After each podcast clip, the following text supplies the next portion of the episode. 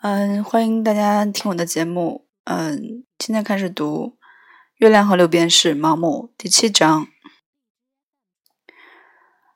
那年的社交季节渐渐落下帷幕，我认识的每个人都在安排外出。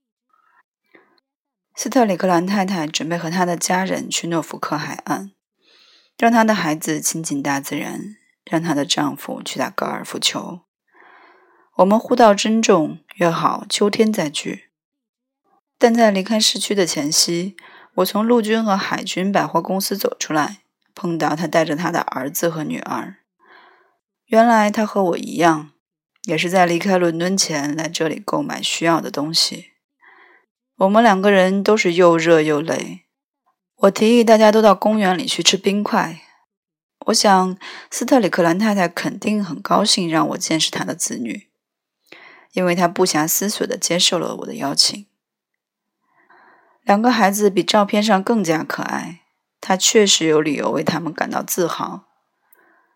由于我年纪也不大，所以他们并没有很害羞，而是快乐地谈论了许多事情。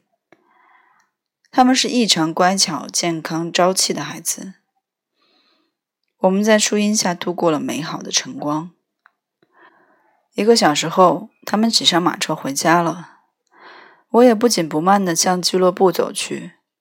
也许是因为有点寂寞吧。想起刚才有幸窥见那种幸福的家庭生活，我居然感到很是羡慕。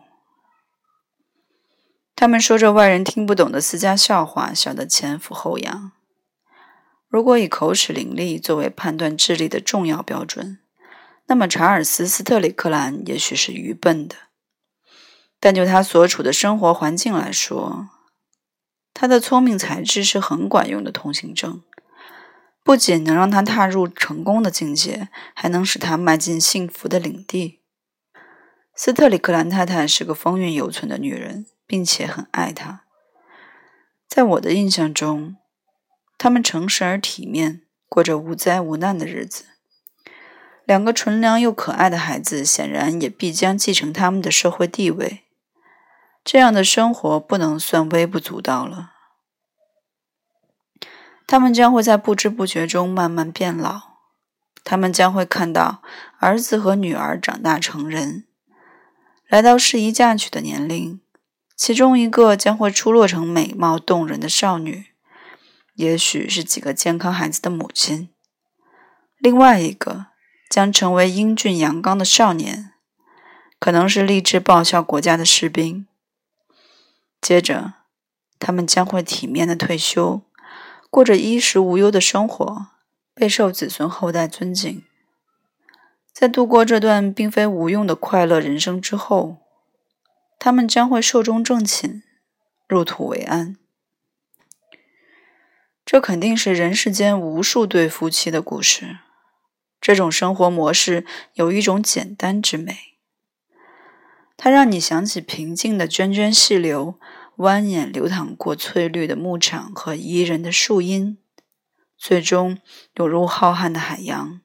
但大海是如此平静，如此沉默，如此漠然，乃至你突然感到莫名的焦躁。